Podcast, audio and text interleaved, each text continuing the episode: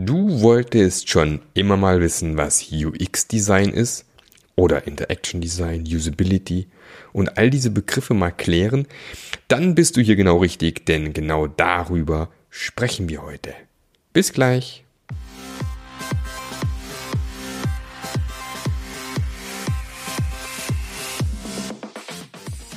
Der Passionate Teams Podcast der Podcast, der dir zeigt, wie du Agilität erfolgreich und nachhaltig im Unternehmen einführst.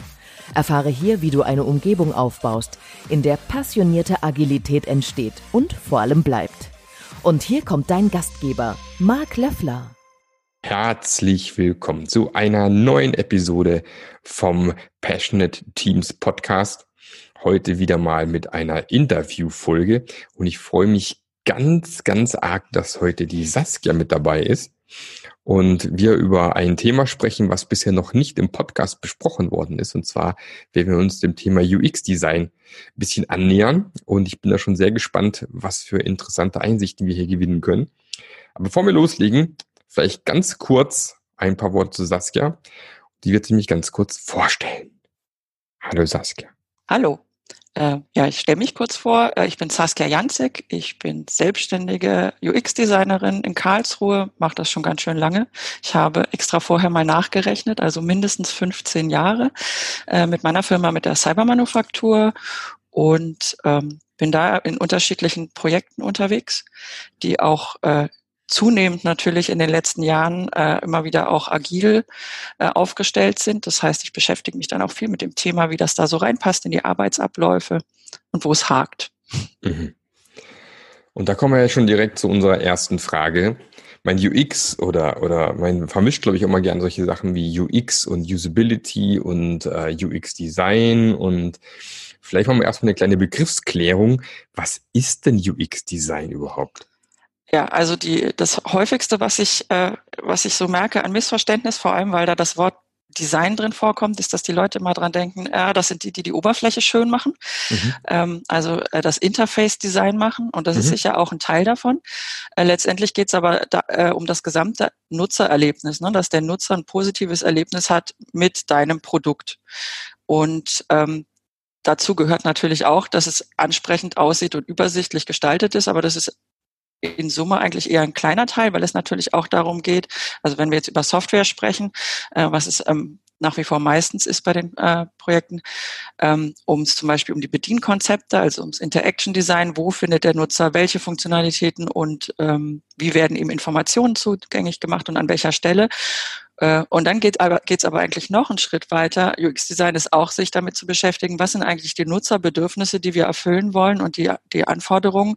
Äh, und dann eben erstmal zu gucken, was muss mein Produkt eigentlich können und leisten, um diese Bedürfnisse ähm, zu erfüllen. Also das heißt, ich beschäftige mich auch ähm, ganz viel damit, was muss das Produkt eigentlich sein, welche Funktionalitäten brauchen wir, welche brauchen wir nicht. Äh, und ähm, das gehört immer mehr einfach zu dem, was, was wichtiger Teil vom UX-Design ist, weil was habe ich davon, dass zum Beispiel eine Software ansprechend aussieht, wenn sie überhaupt nicht das kann, was ich brauche, um meinen Job zu, ähm, zu machen oder mein Problem zu lösen. Mhm. Ja, und das ist sozusagen dieser, dieser ganze Arbeitsbereich, ähm, in dem sich die UX-Designer tummeln, sozusagen mit unterschiedlichen ähm, Schwerpunkten oft auch. Das heißt, es macht auch immer Sinn, wenn man für sein Projekt jemanden sucht, äh, das vorher einfach nochmal anzusprechen und, äh, und abzuklären, weil sich unter diesem, diesem Namen, ich bin UX-Designer oder auch wir suchen einen UX-Designer, immer so viel Verschiedenes ähm, verbirgt, dass da oft auch schon Missverständnispotenzial drin ist. Ja, da gibt's halt, gibt ja speziell nochmal Interaction Designer, ist ja quasi auch nochmal eine spezielle Ausbildung beispielsweise, wo man sich irgendwie schwerpunktmäßig reinsetzen kann zum Beispiel, ne? Ja, und ähm, trotzdem ist es zum Beispiel was, was ich sehr viel mache. Also mhm. ähm, ich komme von meinem Werdegang eigentlich aus dem Interface-Design. Ich habe mal Kommunikationsdesign, also Grafikdesign studiert. Äh, es ist aber mittlerweile so, wie gesagt, ich habe ja gesagt, ich mache das schon eine Weile. Ähm, dass ich immer weniger äh, Interface-Design mache, sondern tatsächlich ganz viel so in diesem Bereich User Research und ähm, Product Discovery unterwegs bin. Ähm, das heißt, wie gesagt, immer klären, was braucht man eigentlich für, für das Produkt gerade und ist der UX-Designer, mit dem wir da zusammenarbeiten wollen, äh, dafür auch richtig aufgestellt. aber grundsätzlich sollte ein UX-Designer mit all diesen Bereichen äh, Erfahrung haben. Mhm. Wie läuft denn so ein, so ein äh, User Research normalerweise ab? Wie muss ich mir das vorstellen? Also das ist, das ist erstmal ähm, ein sehr offenes Wort. Ne? Für mich ist das immer, das ist eigentlich ein Detektivjob. Mhm. Und was man dafür macht, um rauszufinden, mit wem, was eigentlich die User sind, mit denen wir es zu tun haben, für die wir ein Problem lösen wollen. Was ist ihr Problem? Was sind ihre Bedürfnisse? Ähm, das eben rauszufinden. Das versteckt sich so unter diesem Begriff User Research. Und wie man das macht, gibt es unterschiedliche Techniken. Ähm, das eine ist zum Beispiel, ähm, ich mache den Job von demjenigen mal. Ne? Also das ist wir haben das zum mhm. Beispiel bei DM gemacht, da haben wir was gemacht für die Beratung in den Filialen. Ähm, da haben wir erstmal auch in der Filiale gearbeitet. Das ist eine Möglichkeit, sich dem auch anzunähern. Mhm. Ähm, den finde ich persönlich wichtigsten Teil ist die Nutzerbeobachtung, sprich beobachte die Leute, für die du was machen, möchten, machen möchtest bei der Arbeit und lerne daraus, wie die das tun, wo es ähm, wo es Schwierigkeiten gibt, wo man was vereinfachen könnte, äh, was ihre Anforderungen sind, versteht man da, finde ich, am besten. Mhm. Ähm, und dann ist noch so die, das dritte Standbein, das Interview. Mhm. Äh, ist auch wichtig. Man kommt nicht ohne aus, weil man beim Beobachten natürlich immer auch äh, Fragen hat, die man nicht nur übers Beobachten beantworten kann oder weil man die Nutzer nicht alle immer vor Ort hat. Äh, ist aber gleichzeitig auch, äh, finde ich, immer der riskanteste Bereich, weil man beim Interview einfach ähm, viel, äh, kann einem viel durch die Lappen gehen, ja, weil Nutzer nicht gerne drüber redet oder weil man die falschen Fragen gestellt hat. Man kann viel in eine Falle laufen, dass man äh, Sachen interpretiert. so, das mhm, heißt, mhm. ich finde immer super wichtig die Nutzerbeobachtung und natürlich muss man das äh, auch kombinieren mit Interviews. Aber ähm, so, wenn das Wissen rein auf Interviews basiert, äh, habe ich meistens immer ein bisschen Bauchkrummeln. Aber das sind so letztendlich diese drei Standbeine, ähm, die man braucht, um wirklich auch zu verstehen, für wen wir denn hier ein Produkt machen. Ja gut, letztendlich, äh, ich weiß ja immer erst dann, ob ich das alles richtig gemacht habe, also die richtigen Schlüsse gezogen habe aus meinem Besuch in der Filiale, aus der Beobachtung und Interviews, wenn ich dann tatsächlich den Nutzer ausspiele und der zum ersten Mal das Produkt in den Händen hält. Ne? Und Natürlich. da haben wir, glaube ich, dann auch so ein bisschen die Brücke zum Agilen wahrscheinlich irgendwo, oder? Genau, da kommt dann auch ganz schnell, also sage ich mal, das, was ich eben beschrieben habe, ist sozusagen der User Research erstmal so auf der blanken Wiese. Ne? Also ich fange mit was Neuem an und muss erstmal lernen, ähm, für was ich eigentlich für wen machen möchte. Mhm. Ähm, und später geht's, kommt man natürlich in die Phasen, wo man äh, Prototypen äh, baut und testet in möglichst engen Loops, um eben rauszufinden, ähm, ob man, äh, ob man auf dem richtigen Pfad ist. Und mhm. auch wenn man vorher User Research gemacht hat, ähm, merkt man da immer noch, oh, da war, habe ich was übersehen beim letzten Mal oder haben wir was falsch interpretiert oder da gibt's ja noch mehr. Ähm, das klar, also dieser Teil äh, Prototyping und Testing gehört da definitiv dann auch dazu, bis man am Ende sagt, so jetzt haben wir wirklich ein Produkt und wissen, ähm, das ist es jetzt erstmal. Und im Prototyping muss es ja auch nicht zwingend gleich eine laufende Software sein, oder? Was, mit nee, was für Tools arbeitet ihr da so? Äh, Im Gegenteil, also die Regel ist eigentlich, äh, guck, was gerade dein größtes Risiko oder deine größte Unsicherheit ist. Ne? Immer wenn man eine Produktentwicklung macht, nimmt man bestimmt, bestimmte Dinge an ja, also mhm. zum Beispiel der Nutzer braucht das und das und er braucht es in dieser Form, ist erstmal nur eine Annahme. Äh, und äh, also das geht mal darum, finde raus, was gerade dein grö größtes Risiko ist, dass du da vielleicht eine falsche Annahme getroffen hast, bau dafür den schnellstmöglichen Prototyp und teste den.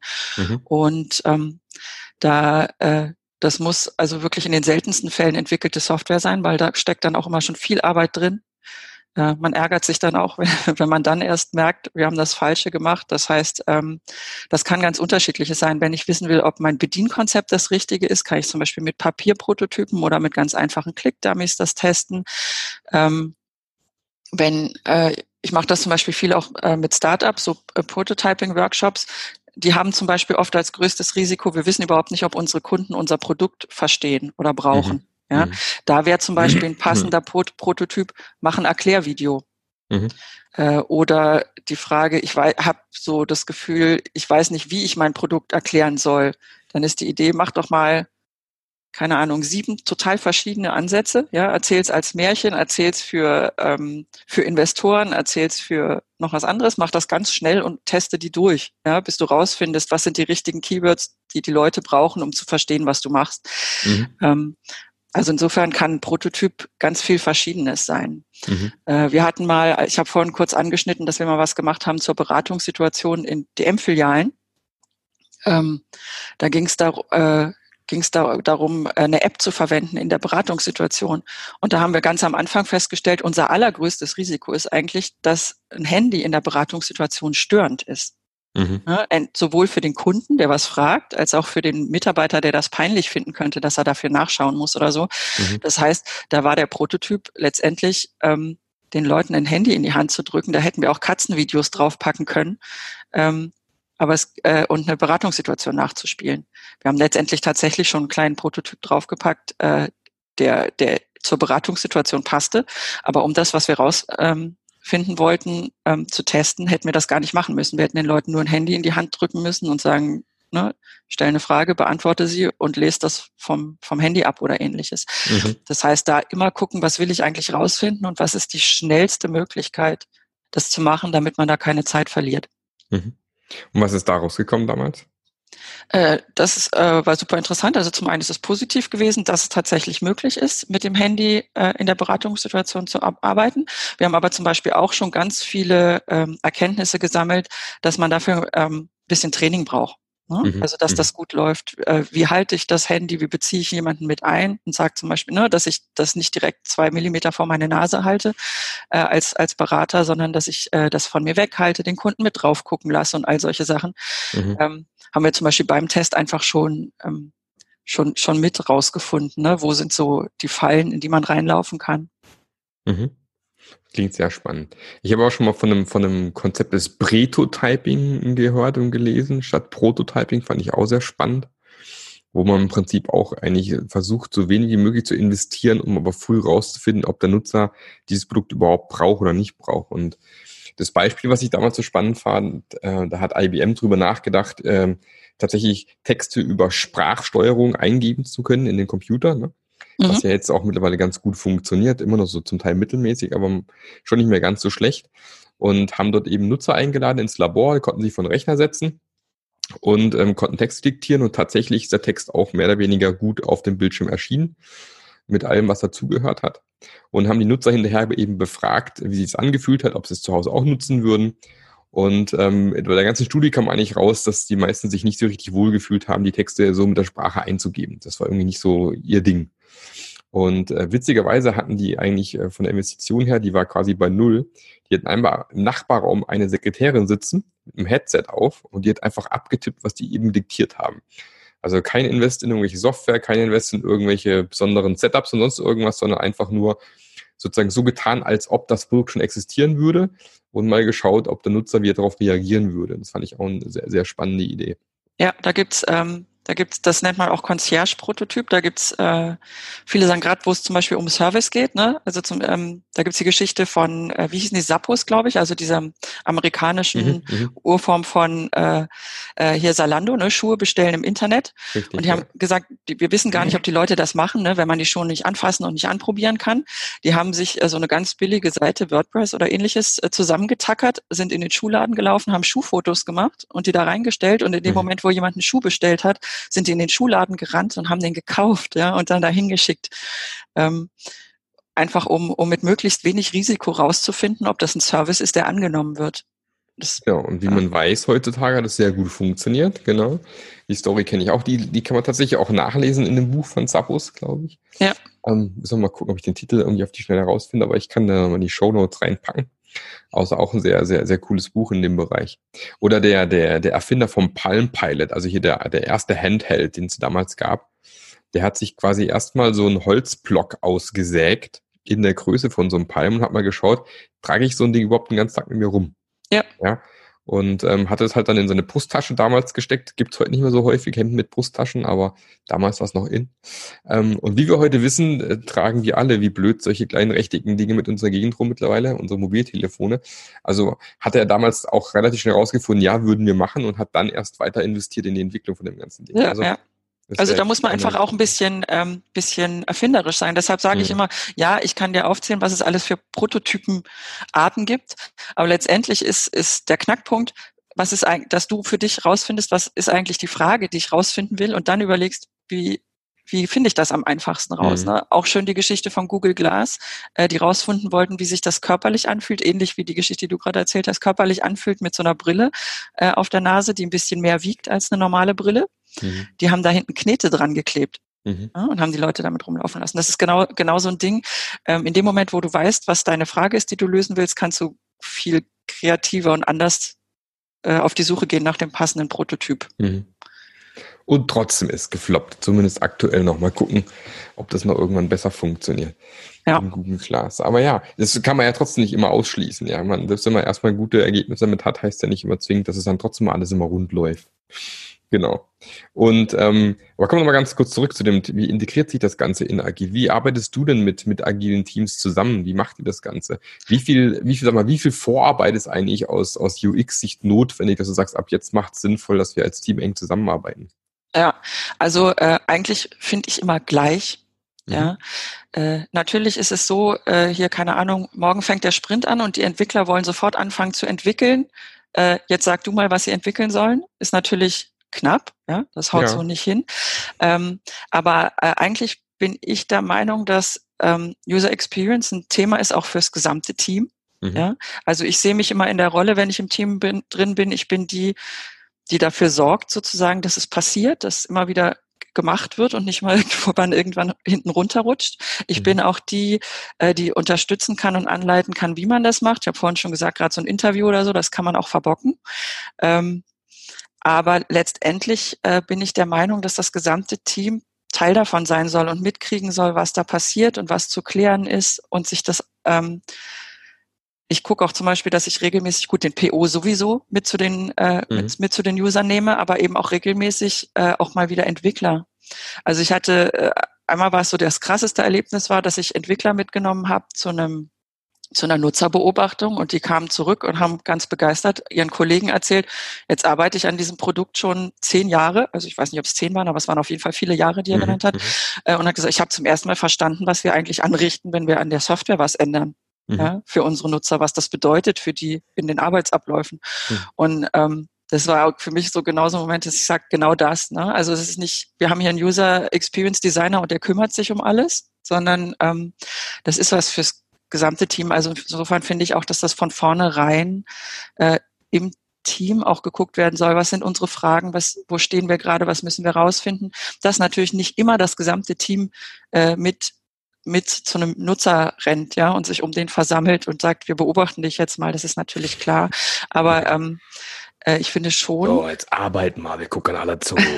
genau, aber ich finde schon, dass jeder im Team äh, grundsätzlich mal Kontakt zu den Nutzern haben sollte. Mhm. Mhm. Und, äh, und dass ich gucke, dass ich die da alle in irgendeiner Form einbeziehe. Es ist ja dann auch so, dass eine ist dieser Teil User Research, was ich vorhin genannt habe, ist eigentlich Detektivarbeit. Ähm, wenn man noch gar nichts weiß, kostet das am Anfang ein bisschen Zeit. Da muss man auch äh, erstmal äh, gucken, dass man sich äh, alle Ansprechpartner beieinander hat, weiß, wo finde ich denn meine Nutzer, wer sind denn meine Nutzer, dass man sich auch so Kommunikationskanäle aufbaut und so. Das dauert ein bisschen Vorlauf. Ähm, aber letztendlich habe ich gerade den Faden verloren, glaube ich. Was war deine Frage? Im Prinzip ging es darum, die, die Entwickler gehen zum Kunden und gucken sich an. Genau, also die, die sollten ähm, mitkommen. Äh, aber es ist ja eben nicht nur, jetzt weiß ich wieder, worüber ich reden wollte, es ist eben nicht nur diese Phase, jetzt wissen wir noch gar nichts und wir müssen das jetzt rausfinden, sondern man kommt dann ja auch äh, relativ schnell in die Phase so, ah, wir glauben, wir haben was verstanden, das mhm. hier könnte eine Lösung sein und dann eben das, was worüber wir vorhin geschrieben haben, Prototyping und Testing. Ähm, und das ist zum Beispiel was, äh, wo ich ganz explizit sage, ja, auch wenn ich am Ende dafür verantwortlich bin und viel Erfahrung mit reinbringe, wie man Prototypen macht und, und beraten kann, für welche Frage man welchen Prototypen verwendet, mhm. ähm, finde ich, dass das nichts ist, wo man sagt, hier UX-Designer, mach mal, sondern das ist was, was man im äh, im Team macht. Also auch zum Beispiel Bedienkonzepte finde ich super wertvoll, äh, die zusammenzuarbeiten mit mhm. Entwicklern. Mhm. Ja, aus ganz verschiedenen Gründen. Zum einen habe ich die Erfahrung gemacht, dass die nochmal ganz andere und gute Ideen und manchmal auch oder oft auch technisch innovativere Ideen äh, mit reinbringen, als ich das jetzt gemacht hätte. Ne? Also so die Kombination ist cool. Ich sage, äh, das kennen die Nutzer und so erwarten sie es. Und jemand anders sagt, ja, hier gibt's was Neues, könnte auch funktionieren. Ähm, der andere Vorteil ist, dass man, wenn man es mit den Entwicklern zusammen macht, gleich schon auch diese, äh, diese Kontrolle hat. Äh, ist das technisch realistisch, was wir uns da gerade überlegen? Mhm. Ja?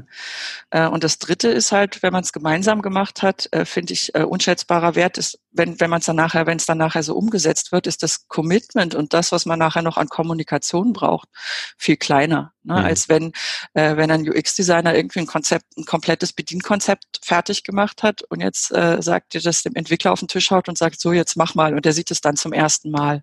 Ja, ist immer doof. Ja, das, dieses Ich schmeiß mal über den Zaun ist immer keine ja. gute Idee, finde ich. Ja.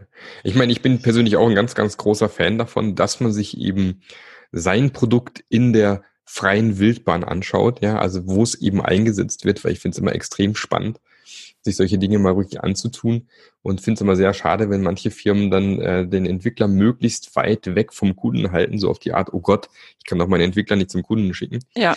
Aber äh, tatsächlich ist es ja so, dass genau der eigentlich fast am nächsten dran sein sollte, weil der baute das Produkt für den Nutzer. Ja, und, ähm, und da ist es immer ganz gut, wenn man zumindest ein, zwei Mal auch mal miterlebt hat, was da so passiert mit dem eigenen Produkt. Und ähm, ich finde es, ich, ich persönlich hatte da auch schon zwei, drei persönliche Erfahrungen im Bereich, wo ich gedacht habe, okay, das, das sollte jeder Entwickler mal miterlebt haben. Das eine Mal war ich ähm, für ein größeres Projekt bei DHL und wir haben für die DHL eben eine Software entwickelt. Und ähm, da haben die Entwickler eben ähm, in der Zeit, ich war kurz davor im Urlaub noch und dann ist der Projektleiter in Urlaub gegangen und ich habe dann übernommen und musste dann eben nach Prag zum Rechenzentrum bei der DHL und dann wurde eben eine neue Software released und äh, die knallte dann. Also hier komplett abgestürzt, hat nicht funktioniert. Und der kleine Marc war der einzige vor Ort in Prag. Und dann wurde ich erstmal eingestellt oder einbestellt von diversen Führungskräften der DHL, die mich dann erstmal so ins Kreuzfeuer genommen haben, von wegen, was ist denn da passiert? Die Software läuft nicht und so weiter und so fort. Und ähm, das hat mich schon früh gelehrt, dass man zumindest mal na, schon sicherstellen sollte, ob das Ding nachher auch wirklich funktioniert, bevor ich es zum Kunden ausliefer beispielsweise. Ähm, und äh, das Zweite, wo ich schon mehrfach gute Erfahrungen gemacht habe, ist einfach, mal mit dabei zu sein. Also ich war zum Beispiel in der Medizintechnik unterwegs und einfach im OP zu stehen bei der Operation, mag es nicht jedem, jedem sein, sein Lieblingsbereich sein, wo man gerne dabei sein möchte, ja.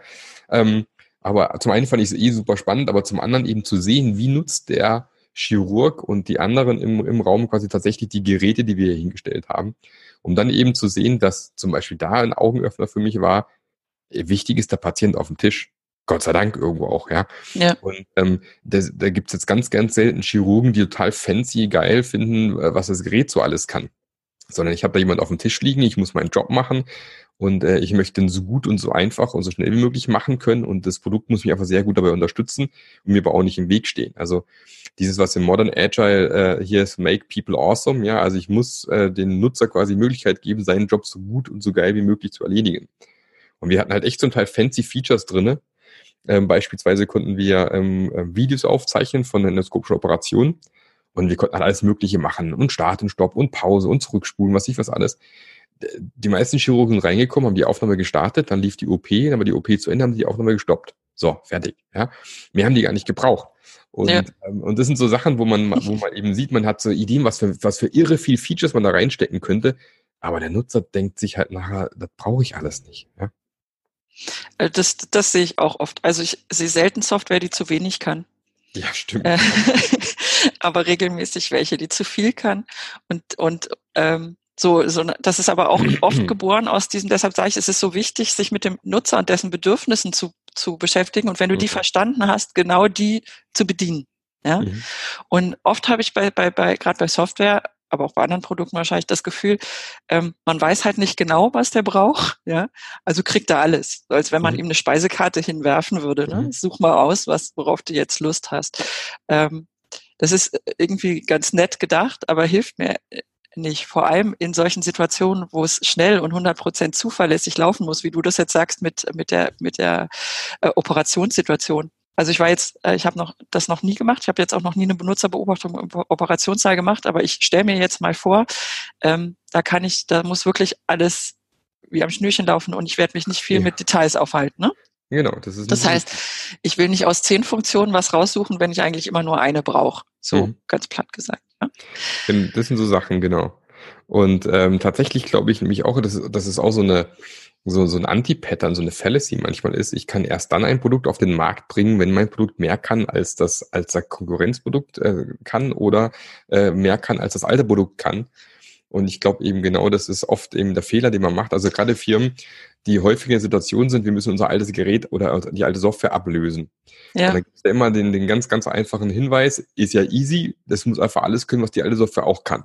Ja. Und ich habe eben mehr als einmal erlebt, wie sich Firmen dann komplett äh, zwei Jahre, drei Jahre lange Innovation komplett rausgenommen haben, weil sie einfach beschäftigt waren, ihr Produkt quasi nachzubauen auf der Basis einer neuen Technologie zum Beispiel.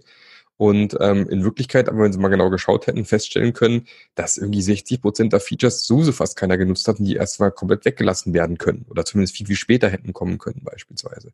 Ja. Das ist auch so was, was man sehr häufig sehen kann. Und, aber da gibt's, das ist ja einfach diese, diese Loss Aversion, ne? Die Leute, die Leute dazu zu bringen, zu sagen, lass es einfach weg, mhm. äh, ist ein unglaublich schwerer Schritt. Also ich hatte mal ähm, äh, ein Gespräch mit, mit ist tatsächlich ein Kunde von mir, aber ähm, nicht, nicht in dem Bereich. Die haben so eine Software, eine Bausoftware, die machen sie seit, weiß ich nicht, deutlich über 20 Jahren. Super komplexes Ding. Und äh, wie das halt so ganz oft ist äh, bei, bei solchen Produkten, jedes Jahr kommt ein Update raus. Mhm. Ne? Mhm. Und jedes Jahr kann die Software mehr als im Jahr davor. Es kommt mhm. immer irgendwas dazu. Und dann habe ich zu dem mal gesagt, hey, wie wäre es, nächstes Jahr machen wir ein äh, ein Update, wo nichts dazukommt, aber alles, was eh kein Mensch mehr braucht, weil es auch total veraltet ist, schmeißen wir raus. Mhm. Ja, er hat mich leider nur ausgelacht äh, und hat gesagt, ja, nein, das können wir nicht machen. Ähm, Wäre aber, ich bin nach wie vor überzeugt davon, genau das, was dieses Produkt gebraucht hätte. Ja. Genau, oder, oder zumindest Funktionen, die bereits bestehen, mal zu gucken, wie können wir die so umsetzen, dass die vielleicht einfacher zu nutzen sind zum Beispiel. Ja, was halt gerade, also gerade bei diesem, wir bringen jedes Jahr ein Update raus, äh, was halt da auch oft passiert ist, dass dann über die Jahre äh, es eigentlich zehn verschiedene Wege gibt, um das gleiche Problem mhm, zu lösen. Genau. Ja, das heißt, ähm, wenn man dann neun davon weglässt, ist es nicht mal so, dass die Software dann weniger kann, mhm. weil, aber es bietet halt nur noch einen Weg an, zum Beispiel. Zum Beispiel, genau, ja. Und vor allem macht es dann natürlich auch einfacher, neue Leute in die Software einzulernen, weil es eben noch, was sich ein, zwei Wege gibt statt neun. Ja, ja das ist halt immer, in, also wenn ich äh, in ein bestehendes, also in, zu einem bestehenden Produkt dazu komme, ist das immer ein Thema, ne? da, da den richtigen ähm, Grad zu finden, ne? zu sagen, wenn Leute einfach schon jahrelang mit einem Produkt arbeiten, kann man auch nicht von heute auf morgen alles anders machen. Also man kann schon, aber ja. das birgt auch Frust. Ne? Das mhm. ist nicht nur gut. Das ist so wie, ähm, keine Ahnung, wie, wie geht's dir, wenn die im Supermarkt die Regale umräumen? Ich krieg da immer total die Krätze. Ja, so, ich und das, immer einen Hass. Und es ist natürlich auch so, wenn jemand irgendwie jahrelang jeden Tag mit einer Software arbeitet und plötzlich heißen die Sachen anders und sind an anderen Stellen und so, ähm, das ist natürlich erstmal auch ärgerlich. Mhm. Ja? Äh, und trotzdem ist da auch viel drin, was man eigentlich besser machen kann. Mhm. So, und das heißt, da immer den Grad zu finden von, wo ist die Verbesserung wirklich so viel wert, dass wir diesen Schritt gehen. Ja, weil wir eben auch sagen, wie du sagst, neue, die eingelernt werden müssen. Äh, der Support hat viel weniger zu tun, die Einbearbeitungszeit ist viel kürzer. Es macht, viel, ne? Mhm. Für, für die machen wir es einfacher. Und äh, wo sind Sachen, wo wir sagen, ja, ähm, da lassen wir es jetzt mal, aber wie es ist, äh, weil es jetzt auch nicht ginge vielleicht ein bisschen schicker, ja, aber da ist der, der Gewinn in der Änderung kleiner als das, was, wie wir, als die Irritation für die, ähm, für die erfahrenen Nutzer. Da muss man immer ein bisschen sich rantasten. Mhm. Genau, das sind wir ja schon mittendrin im, im Thema, warum es oft nicht klappt, so ein bisschen, ne? Wir haben ja schon, wir reden ja schon über so ein paar Anti-Pattern, die man, die man so häufig sehen kann in dem Bereich. Aber was, ja. was fällt dir denn noch so ein, warum, warum äh, UX-Design oft nicht so richtig funktioniert, zusammen mit, mit agilen Methoden beispielsweise? Also, ähm, was, was ich halt so sehe, ist, du hast mich ja vorhin eingangs gefragt, hey, wie viel vorher mussten du loslegen, sozusagen, mhm. bevor die mhm. Entwicklung loslegen kann? Und das ist zum Beispiel so eine Arbeitsweise, äh, auf die ich immer stoße. Das ist ja hier UX-Designer oder UX-Designer-Team, je nachdem, mhm. ne, wie mhm. groß das Projekt ist oder das Produkt. Ähm, macht mal äh, sowas wie, die müssen immer einen Sprint vorher anfangen, bevor die Entwickler anfangen. Genau, ja. So, da ist, äh, ich habe vorhin gesagt, natürlich hast du recht, manche Sachen kosten Zeit. Das ist, äh, ich kann dir nicht alle Fragen aus dem Stegreif beantworten. Äh, aber da in, die, in dieser Formulierung steckt halt schon viel drin. Ne? Das ist dieses über den Zaun werfen. Wir haben ja auf der einen Seite die UX-Designer, die arbeiten vor und dann geben sie es den Entwicklern und dann machen es die Entwickler. Mhm. Ähm, das ist halt was, was man, man ganz oft sieht, was aber nicht, nicht agil ist und in der Praxis dann immer komplett zerbröselt, weil ähm, äh, in der Entwicklung dann natürlich immer auch ganz viele Sachen noch auffallen, da kommen neue Informationen dazu, doch noch neue Anforderungen, äh, dann merkt man, dass technisch was doch nicht so geht, wie man sich das am Anfang gedacht hat. Ja? Und dann muss man ja auch ans Konzept wieder ran. Mhm. Und da ist es dann eben ganz oft so, wie das dann passiert, die UX-Designer haben so vorher ein Konzept gemacht, schmeißen es dann über den Zaun, dann ähm, merken die Entwickler, dass es so nicht geht oder dass sie es irgendwie doof finden, weil sie es ja vielleicht da auch zum ersten Mal sehen und machen was ganz anderes. Mhm. So, und das macht man dann auch nicht mehr zusammen. Äh, und das ist, das ist was, was ich ganz oft sehe und was natürlich eigentlich überhaupt nicht agil ist, obwohl die Entwickler selber für sich sagen, wir sind agil und wir arbeiten in Sprints. Ja? Mhm. Mhm. Ähm, aber die, die, die UXler sind in dem Moment halt nicht Teil dieses Teams. Genau, aber es ist, das, das, das UX-Design ist genauso komplex und profitiert genauso von dieser agilen Arbeitsmethode. Und es ist auch so, dass auch, wie ich eben gesagt habe, ähm, auch für die, für die UX-Designer verändern sich die Rahmenbedingungen auch wer, wer, dann bei der Entwicklung und dann muss man reagieren ne? und sagen, komm, lass uns zusammenschauen im Pairing. Äh, hier ist eine neue Funktionalität dazugekommen, was wissen wir schon, was müssen wir noch schnell rausfinden, wie können wir das Bedienkonzept zusammen machen oder solche Sachen. Ne? Mhm. In dem Moment, wo man da im Team ist und miteinander reagieren kann, äh, funktioniert das. Es ist aber ganz oft nicht so, dass der UX-Designer doch immer irgendwer ist, der außen steht. Ja, ich glaube, das ist immer noch so der, ich, ich, ich fürchte, es ist immer noch der Regelfall. Ja. Und ähm, vor allem, wenn du dann noch in Bereichen unterwegs bist, wo Regulatoriken so ein ganz, ganz wichtiger Faktor ist, Medizintechnik, Finanzbereich, ähm, im Autobereich zum Teil auch, ähm, wo, wo es ja immer heißt, wir müssen ja erstmal hier ein umfassendes äh, Lastenheft schreiben, wo dann daraus ein Pflichtenheft generiert wird und ähm, da müssten aber natürlich auch schon die ganzen äh, Interviews gelaufen sein und keine Ahnung, die ganzen Nutzeranforderungen müssen da irgendwo schon mal stehen. Da muss der UX da schon unterwegs gewesen sein, ein halbes Jahr lang. Und dann hat man so, ein, so einen riesen Dokumentenberg quasi gebaut und dann soll die Entwicklung dann loslegen. Also das ist, äh, trifft man leider immer noch sehr, sehr häufig in solchen Bereichen an. Ne? Ja, das, aber das passt halt auch oft nicht zur, zur Realität. Also ähm, keine Ahnung, hier kommen wir wieder auf dieses DM-Beispiel, ja. Allein schon, wie du sagst, man hat die Interviews ein halbes Jahr vorher gemacht. Ähm, wir haben, ich habe äh, auch ein anderes äh, äh, Projekt bei DM gemacht, da haben wir die Mitarbeitereinsatzplanung gemacht in den Filialen. Mhm. Ja. Als wir damit angefangen mhm. haben, hatten die Filialmitarbeiter noch gar kein Handy. Ja. Mhm. Das war äh, äh, und, und äh, innerhalb praktisch während während unserer Produktentwicklung hat sich das äh, sind die alle damit ausgestattet worden. Mhm. So, das heißt, ähm, wie kann ich denn vorher in Erfahrung bringen, wie die damit arbeiten, wann die das einsetzen, äh, womit sie klarkommen und womit sie nicht klarkommen, wenn die noch gar keine Erfahrung gesammelt haben. Mhm. Ja, mhm. also das daran, das ist so ein Beispiel, wo man merkt, äh, in, in, in dem Bereich, ja, gerade in diesem Bereich, wo es um Technologie geht, äh, aber auch um, um Arbeitsprozesse auch, ja, da passiert in einem halben Jahr einfach viel.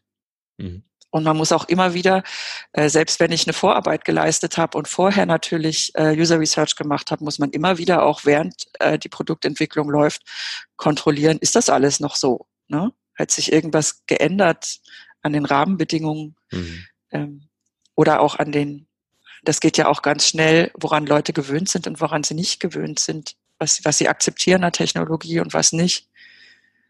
Ja. Genau, und da sind wir genau bei dem Thema Feedback Loops. Ich meine, je größer diese Loops eben sind, und da spricht man über Monate, manchmal sogar Jahre, bis man tatsächlich dann so ein Ding beim, beim Kunden auf dem Tisch stehen hat, ähm, ist die Gefahr natürlich umso größer, dass man irgendwas völlig am Markt, am Nutzer, wem auch immer dran vorbei entwickelt hat. Ja. Und dann blöd dasteht. Ne?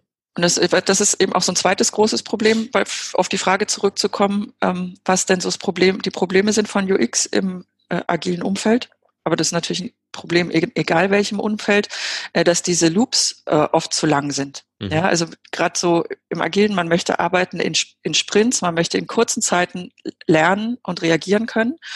Und ähm, das funktioniert oft nicht, äh, woran liegt es? Das eine ist, äh, dass es in manchen Unternehmen unglaublich schwer ist und unglaublich viel Zeit kommt, an die Kunden ranzukommen. Mhm. Ja?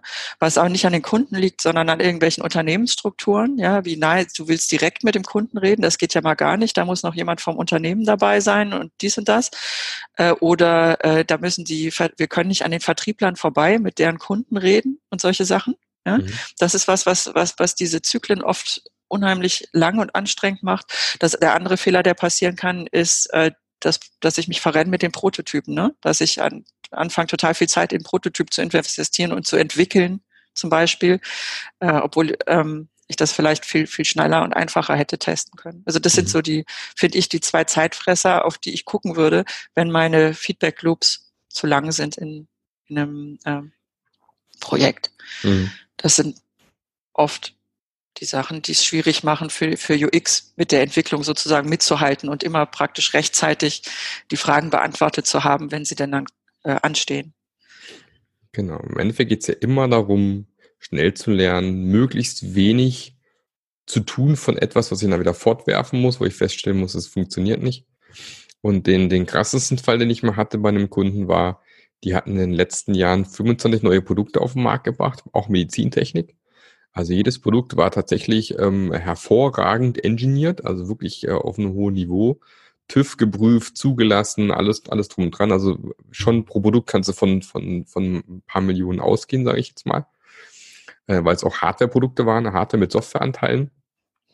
Aber von diesen 25 Produkten haben sich nachher genau drei verkauft. Ja. Und was ein ziemlich krasser Fall ist. Also da hast du quasi 22 Geräte äh, im, im Regal stehen, wo auch Produktion und alles äh, natürlich da sein muss. Also gerade da hast du viel, nochmal viel, viel höheren Invest, wie wenn es ein reines Softwareprodukt ist. Ähm, du kannst also theoretisch, keine Ahnung, wie viel Produkte davon jetzt produzieren, musst du dann feststellen, dass es keiner will oder keiner braucht, weil du eventuell zum Beispiel in dem Fall war es so, man ist halt über, über lange Zeit gewohnt gewesen, mit, mit dem Expertenarzt zu sprechen in seinem Bereich und hat den halt befragt, was brauchst du noch? Und, ähm, und da hat er quasi sozusagen ein, ein, Gerät davon nachher gekauft. So toll, kann ich gut brauchen für mich jetzt in meiner Praxis, ne? oft auch Privatpraxen manchmal. Ähm, um dann aber nachher festzustellen, aber sonst braucht es keiner. Ja, mhm. und, ähm, und das ist natürlich bitter, wenn du erst am Ende der Produktentwicklung äh, feststellen musst, das will sonst keiner. Ja, aber das ist das, das Stichwort. Ich bin vorhin kurz zusammengezuckt, als du gesagt hast, es ist doof, wenn man es wegschmeißen muss. ähm, wenn das Produkt schon fertig ist, tut das unendlich weh, ja, dass es, dass es kein Erfolg ist. Ähm, und das sollte man natürlich tunlichst vermeiden. Grundsätzlich finde ich aber immer, ähm, gerade wenn man so im Innovationsbereich unterwegs ist und wirklich irgendwie einen neuen Mehrwert schaffen möchte, ist, ist Sachen machen, die nachher Mist waren und die man wegtun muss, eigentlich was Positives. Ja, ja definitiv. Ähm, also äh, ich finde mal, die, die, die Unternehmen sind viel zu vorsichtig, dass sie einfach so, wir machen den sicheren Weg, der wird schon irgendwie, der ist schon okay. Ja?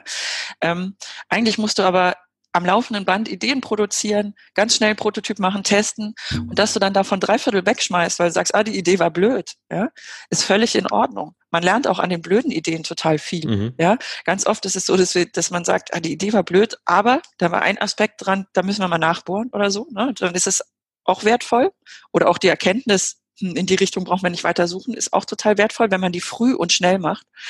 Ähm, also äh, das ist halt was, wo ich, wo ich, äh, was ich noch betonen will. Ne? Es ist doof, wenn dein Produkt fertig ist und es verkauft sich nicht, aber wenn du in der Ideenphase, ähm, finde ich es super. Ja, das, ja, ja, das ist eigentlich ein, ein, ein, Zeichen von einem produktiven Team, dass du sagst, die hatten, äh, fünf, die hatten 100 Ideen, ja, und 80 davon waren Mist. ja, mhm. aber sie haben 100 Ideen ausprobiert in kürzester, kürzester Zeit und wissen jetzt auch ziemlich sicher, ja, dass das, was da an 20 Ideen rausgekommen ist, dass das irgendwie belastbar ist oder auch, auch was Gutes ist, ja. Und nicht nur was, was irgendwie okay ist. Das sehe ich halt in ganz vielen Unternehmen, die machen so eine Lösung, also bei Bedienkonzepten auch oft, ne? Sie machen so eine Lösung, sagen, testen die auch und sagen, ja, der Nutzer ist damit klargekommen, also ist die Lösung okay. Ja? Mhm. Und meinetwegen ist die Lösung okay, aber solange ich nicht noch zehn andere probiert habe, weiß ich nicht, ob es die beste Lösung ist, ne? Oder ob es noch eine bessere gegeben hätte. Also ähm, da versuche ich mal zu ermutigen, ich, Leute, probiert mal aus, macht mal irgendwie, geht da mal raus aus diesem immer ja, den also sicheren da, da Weg def definitiv bei dir. Also logischerweise, logisch muss man testen und ausprobieren, aber man sollte eben, es sollte möglichst wenig kosten, so ja. vielleicht, ja. Ähm, und deswegen muss es möglichst früh passieren und nicht erst zu einem sehr späten Zeitpunkt, wo man dann feststellen muss, das will ja so keiner haben und weil dann wird es halt zum Teil echt teuer. Ja. Also gerade in dem Bereich, wo wir wirklich in der Produktentwicklung sind, wo es wirklich mit, mit, mit Hardwareanteilen dann dazukommen, wo du zum Teil wirklich Produktionsstraßen alles mögliche aussetzen musst, das ist dann wirklich teuer.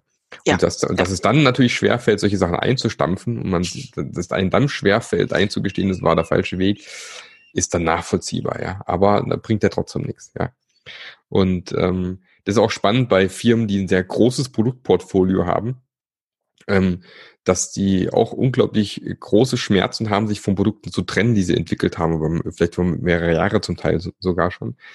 Aber witzigerweise, was, was ich schon, schon mehrfach gesehen habe, dieses wunderbare Pareto-Prinzip, es trifft halt doch immer sehr häufig ähm, äh, richtig, dass äh, in vielen dieser Firmen oft wirklich tatsächlich 20 Prozent ihrer Produkte für 80 Prozent vom Umsatz verantwortlich sind. Ja. Und dann ist halt die Frage, brauche ich wirklich noch die anderen 80 Prozent Produkte, alle, unbedingt, ja, damit ich am Markt bestehen kann. Klar gibt's auch da Enabler-Produkte, die dann vielleicht die Tür aufmachen für was anderes, wo dann auch Sinn machen, aber sicherlich gibt's in den allermeisten Firmen Produkte, wo, auf die ich gut und gerne verzichten kann, weil sie A kaum Umsatz bringen und B auch sonst mir keine Vorteile bringen, ähm, auf die ich dann vielleicht auch verzichten kann beispielsweise. Ja, aber man sieht dann, dass das Geld oder auch die Liebe und Energie, die da schon reingeflossen ja. ist, ne, und dann kann man sich nicht trennen. Das passiert auch schon viel, viel früher. Also ich meine, klar, wenn ein Produkt mal fertig ist, dann, ähm, dann ist das auch praktisch irgendwie ein Kostenfaktor, den, unter, den ein Unternehmen wahrnimmt. Ne? Mhm. Aber es ist auch so, wenn eigentlich ein Produkt noch in der Entwicklung ist, fängt es halt schon an, wenn, wenn man einfach schon angefangen hat zu entwickeln. Ja, da steckt einfach Arbeit drin und dann Herzblut. kommt man ganz schnell, genau, und dann kommt man ganz schnell in dieses dass man eigentlich mehr, es gibt Anzeichen dafür, dass man in die falsche Richtung rennt, ne? mhm. ne? aber dass man dann schon äh, anstre sich anstrengt, die zu übersehen und, und, und das, was man da macht, irgendwie zu verteidigen, mhm. weil da ja schon Liebe drin steckt. Ne? Mein so, Baby. Und, ja, äh, ist absolut menschlich beobachte ich ja bei mir auch, aber das ist halt genau das, weshalb es so wichtig ist, äh, mach ganz viele Ideen, so dass du gar nicht eine, in eine verliebt bist und die dir nicht wichtig ist und, und test die, bevor da viel Energie drin steckt, damit du total entspannt sagen kannst, okay, war halt eine blöde Idee. Ja? Mhm, mh.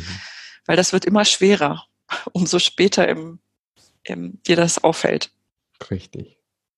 Gibt's noch was, wo du, ähm, sag ich mal, Firmen, die vielleicht mit UX noch nicht so viel zu tun hatten, wo du den vielleicht gerne mal auf den, auf den Weg geben möchtest, so als Abschlusswort? Satz. Oh, äh, siehst du, bei so einem Quatschen sind wir schon so weit. Ja, wir ähm, schon, ja, ja, wir sind schon ganz schön. Es macht, es macht Spaß. Ähm, das äh, hätte ich jetzt ganz, hätte ich jetzt wahrscheinlich was ganz, ganz Schlaues vorbereiten sollen. Du erwischt mich aber ein bisschen auf dem kalten Fuß. Nee, auf dem falschen Fuß. ähm, ja, was soll ich auf den Weg geben? Äh, macht es. Und es ist auch nichts, was sich irgendwie nur große Unternehmen und große Produkte leisten können ähm, das fängt ja schon ganz klein an. Ja, redet einfach mit euren Kunden, besucht die mal. Ähm, da brauche ich noch kein, kein riesen Testlabor und kein komplettes UX-Team oder irgendwas. Ne? Das sind ganz kleine Schritte, äh, mit denen ich äh, meine Produktentwicklung da schon verbessern kann. Äh, fangt an und macht es, weil da steckt wirklich, wirklich viel ähm, Spielraum drin, um Produkte zu verbessern. Genau. Schaut erstmal nach, ob dieses Problem, was ihr glaubt, was es da gibt, tatsächlich existiert. Ja. ja das ist ja auch so ein Thema. Produkte bauen, die keiner braucht, weil das Problem gar nicht existiert ist. oh, äh, jetzt fällt, fällt, mir eins ein. Äh, da bin ich gestern, habe ich ein Zitat gelesen. Ich weiß, mhm. stand aber nicht dabei von wem. Aber ich fand den Spruch total äh, gut. Ähm, äh, fall in love with your problem and not with your solution.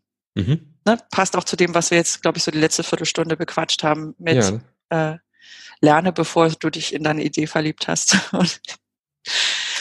genau. Ja. Super. Vielen, vielen lieben Dank, Saskia, für deine Zeit heute, für den Podcast. Gerne. Dann glaube ich, äh, viele schöne Insights mit dabei für den einen oder anderen, der hier zuhört. Und ähm, ich danke dir nochmal, dass du dabei warst. Und vielleicht trifft man sich ja demnächst mal wieder irgendwo auf irgendeiner Konferenz oder auf irgendeinem anderen Meetup. Und äh, sonst wünsche ich dir noch eine spannende Woche und bis zum nächsten Mal. Dir auch. Tschüss. Tschüss. Der Podcast hat dir gefallen? Dann sorge auch du für eine agilere Welt und unterstütze diesen Podcast mit deiner 5-Sterne-Bewertung auf iTunes. Und für mehr Informationen besuche www.marklöffler.eu. Bis zum nächsten Mal.